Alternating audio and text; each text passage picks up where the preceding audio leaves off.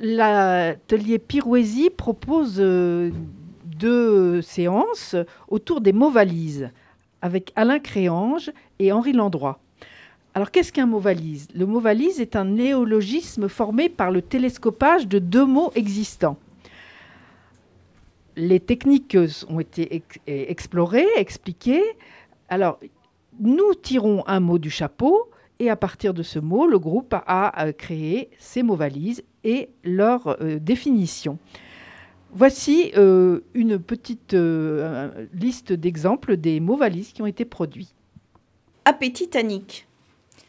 L'appétitanique, c'est une fin de loup de mer qui provoque la fin du loup de mer.